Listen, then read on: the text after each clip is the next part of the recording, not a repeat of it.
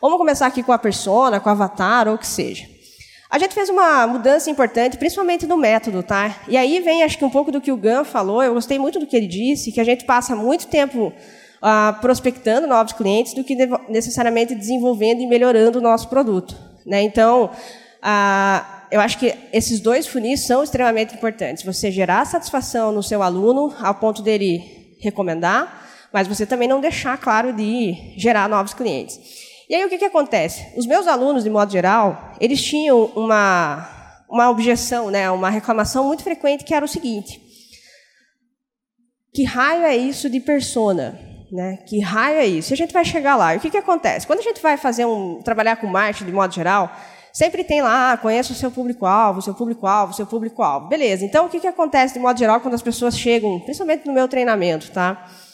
Elas falam, ah, quem que é, para quem que você vende, né? Quem é a pessoa que você vende? Ah, é uma mulher, ela mora em Brasília ela é da classe B. É, é isso que as pessoas sabem sobre os clientes dela. E quando elas sabem? E aí a gente introduziu para essas pessoas o conceito de persona, que é você saber um pouco mais do seu público, você saber um pouco mais sobre essa pessoa. Tá, só que isso aqui, para muita gente, é extremamente confuso. Então, quando eu falo para a pessoa que você tem que dar um nome, colocar uma fotinha, e isso, isso, aquilo, aquilo explode a cabeça da pessoa, porque ela assim, Camila, não faz sentido isso. Como é que eu vou direcionar a minha comunicação para uma pessoa? Como é que eu vou direcionar a minha comunicação para o João Paulo, por exemplo, se eu vendo um monte de outras pessoas. E aí a gente começou então a aprimorar esse processo de entender como que o, o, sistema que eu uso pode ser replicado por aquele aluno e como que eu comecei a enxergar isso. E aí eu li esse livro chamado Great Leads. E aí esse livro deu um boom na minha cabeça quando eu comecei então a entender um pouco mais sobre como que esse sistema né, da geração de conteúdo, matar as objeções e tudo mais, funciona. Então, lá no Great Leads, em algum momento, ele fala lá que, em outras palavras, mesmo quando está vendendo o mesmo produto para todos, as pessoas que você aborda reagirão a apenas um tipo de anúncio, dependendo de quão conscientes elas estiverem de quem você é e do que está vendendo. Então, essa foi a base para a gente começar então esse processo de mudança, para deixar mais claro para as pessoas o seguinte: o produto que você vende é o mesmo. Então, o treinamento que você vende, a capinha de celular que você vende, você vende para a vovó, você vende para o executivo, o produto é o mesmo. O que muda é como que você comunica isso. Até aí, para muita gente, não tem nenhuma novidade. Né? Eu vendo o mesmo produto e a gente tem, então, as, as objeções ali, as abordagens diferentes. E aí eu virei a página e tinha lá esse gráfico. Eu não sei se vocês vão conseguir ver bem, mas a ideia é a seguinte. Lá ele explicou sobre os cinco níveis de consciência do cliente. E isso começou então a fazer muito sentido para mim dentro desse contexto. Então, assim, a diferença de uma pessoa que compra o meu produto ou não é o quanto ela sabe ou não sobre o meu produto, o quanto ela sabe ou não sobre o meu mercado. Essa é a diferença. Então é nisso que a gente tem que começar a entender é, o que, que o cliente já sabe sobre a gente. O que o cliente já sabe sobre o seu produto, o que o cliente já sabe sobre o seu negócio.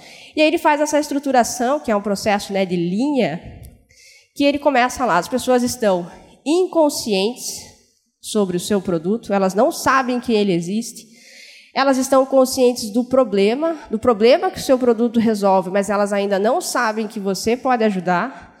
Elas sabem que você oferece uma solução para aquilo, mas elas ainda não sabem que você está vendendo alguma coisa.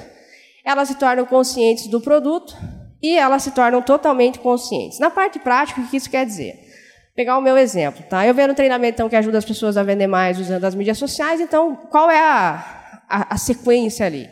Um, a pessoa, em algum momento, ela acha que não precisa vender mais. Está tudo tranquilo, tudo sossegado, está vendendo bastante, o tráfego dela está funcionando, as cópias dela estão convertendo, e ela acha que não precisa mexer e está tudo certo. Aí o que, que acontece? Chega a crise, chega um concorrente, chega alguma coisa e as vendas começam a cair. Aí ela começa a ficar preocupada. Pô, como que eu vou vender mais? E aí, nesse processo dessa busca de informação, ela pode ir lá, ah, eu vou para o Google, eu vou fazer um blog, eu vou, sei lá, fazer um lançamento, eu vou fazer qualquer outra coisa.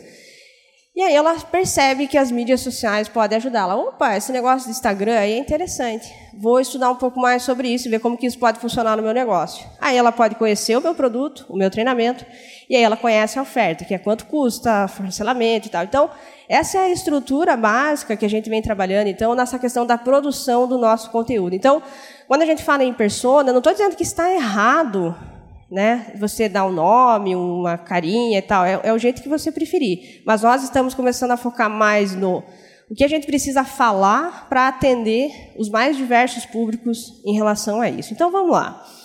Quando a gente fala então nesse processo, eu gosto muito de trabalhar nas etapas, eu acho que fica mais claro. Então a pessoa sabe o que ela tem que fazer no passo seguinte. Então eu chamo lá do atrair. Qual que é a ideia dessa etapa de modo geral? A gente chama de levantar e classificar objeções.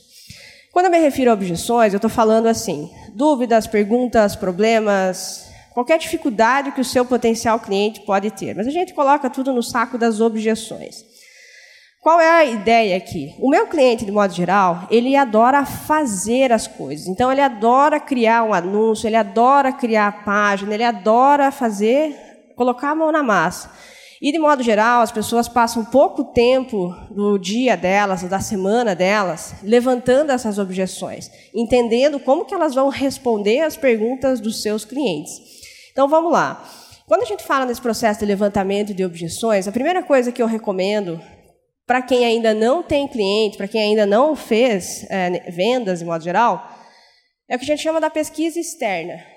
Então, hoje, nas mídias sociais, a gente tem material muito rico para a gente entender e levantar as informações do nosso cliente. Então, assim, se você não passa um bom tempo estudando, pesquisando quais são as objeções dos seus clientes, você vai ficar falando o que você acha que ele quer ouvir.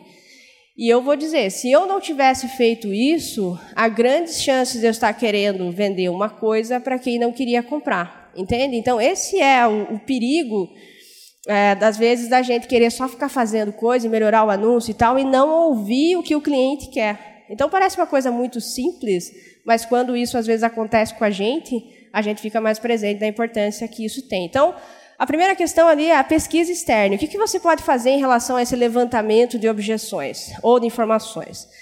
Eu faço o seguinte: eu abro Facebook, Instagram, grupos, tarará, de um lado da tela, do outro lado, uma folha do Word. Certo? E aí, eu vou classificando todas as, as informações que eu vejo em, por exemplo, problemas, oportunidades, dores, objeções. Eu vou separando ali sobre alguns sentimentos básicos, tá? Então eu entro lá em grupos de Facebook, por exemplo, sobre empreendedorismo e vejo lá, poxa, eu não estou conseguindo vender, o que, que eu faço? Meus panfletos lá que eu fazia não estão funcionando mais, meu anúncio na rádio não está funcionando mais. Eu, ah, eu tentei fazer um anúncio e não consegui. Então, eu vou só lendo essas informações e coletando e jogando tudo ali no, no Word. Outro lugar que eu posso procurar também são em hashtags do Instagram. Então, se tem uma hashtag lá do teu segmento, por exemplo, você trabalha com oratória, sei lá. E aí, se entrar lá na palestra, na hashtag do Fire, você vai ver lá que tem dois lugares no mundo que eu morro de medo de estar. Um é exatamente aqui, em cima do palco, e outro é em cartório. Eu não sei por que eu tenho medo de cartório. Se alguém puder me ajudar aí. Eu tenho medo de assinar alguma coisa e, sei lá, roubarem a minha casa, levarem o meu carro, sei lá. Eu morro de medo. Enfim, cada um com as suas neuras, né?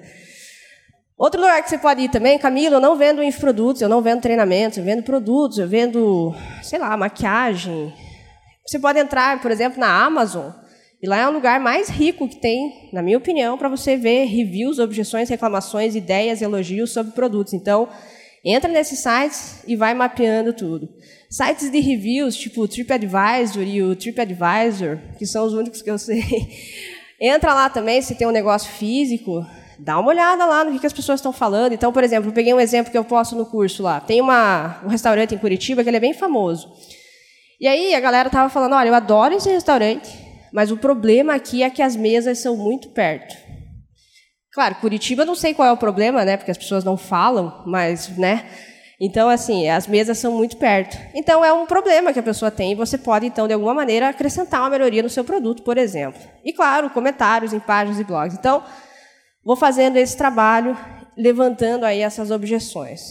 E se você já tem clientes ou se você já tem leads, você pode fazer uma pesquisa com essas pessoas. Né? Você oferece alguma recompensa, você oferece alguma coisa e faz uma pesquisa e levanta essas informações. Aí essas pessoas falam: Ah, Camila, mas eu fiz a pesquisa e ninguém respondeu. Ó, oh, fala, pô, pega o telefone, liga para essa pessoa, vai lá na casa dela, bate na porta, vai na loja dela, vai de alguma maneira levantar essas informações, porque isso é importante para você. E aí, no momento que a gente levanta essas objeções, a gente classifica essas objeções. Porque vocês concordam que uma pessoa que não sabe, que acha que o Instagram, por exemplo, é só para ficar vendo foto de bichinho e tal, ela não acredita que aquilo ali pode gerar venda para ela, é muito diferente de uma pessoa que está aqui, por exemplo, sentada nesse evento. Vocês já sabem da importância disso, vocês sabem disso, então eu não posso falar algo que vocês talvez já saibam ou coisas que não fazem sentido para você. E aí a gente faz o quê? A gente pega a objeção e classifica ela de acordo com o nível de consciência.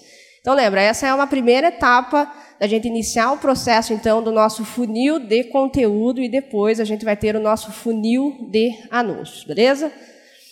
Como é que a gente classifica as objeções? Basicamente, eu, eu trabalho com um quadro chamado situação-solução. Qual é a situação que a pessoa está vivendo naquele momento?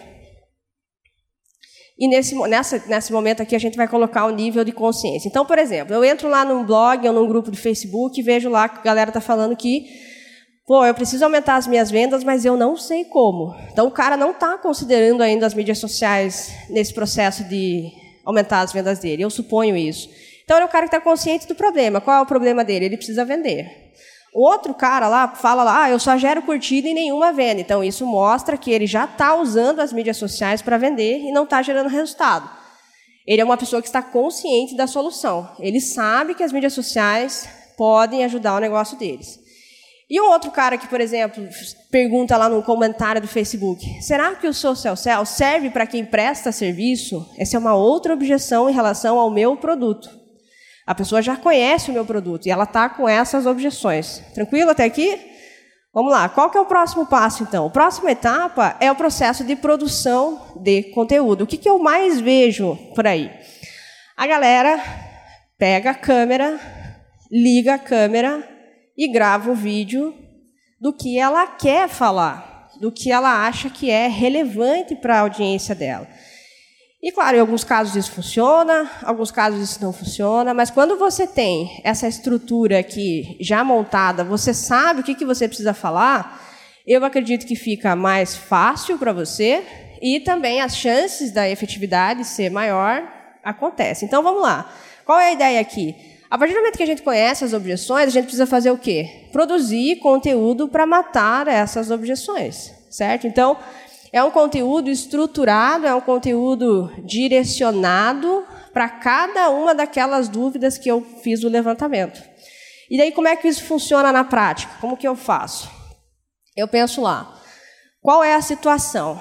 O cara está lá e ele precisa aumentar as vendas, mas ele não sabe como. Qual pode ser uma headline? Qual pode ser um conteúdo que eu posso produzir para isso? 50 melhores dicas para vender mais usando a internet. Só uma ideia. Qual que é o formato disso? Ah, vou fazer um post no blog. E qual que é o objetivo desse conteúdo? Ah, gerar visitas para o blog, porque daí lá eu vou fazer um remarketing o cara ficou 10%, e assim a gente vai nesse processo da, da melhora da nossa segmentação. Outra situação, eu só gero curtida, nenhuma venda. Um e-book falando sobre os erros que todo negócio comete ao publicar no Facebook. Entendem a lógica? Então, assim, eu tenho um tipo de cliente que eu preciso atrair ele, um outro tipo de cliente que eu preciso engajar ele, e um outro tipo de cliente que está nessa esteira, que ele já está lá no meu funil pronto para comprar, só que ele tem alguma objeção que eu não mapeei, e aí eu preciso, então, começar a mapear essas objeções.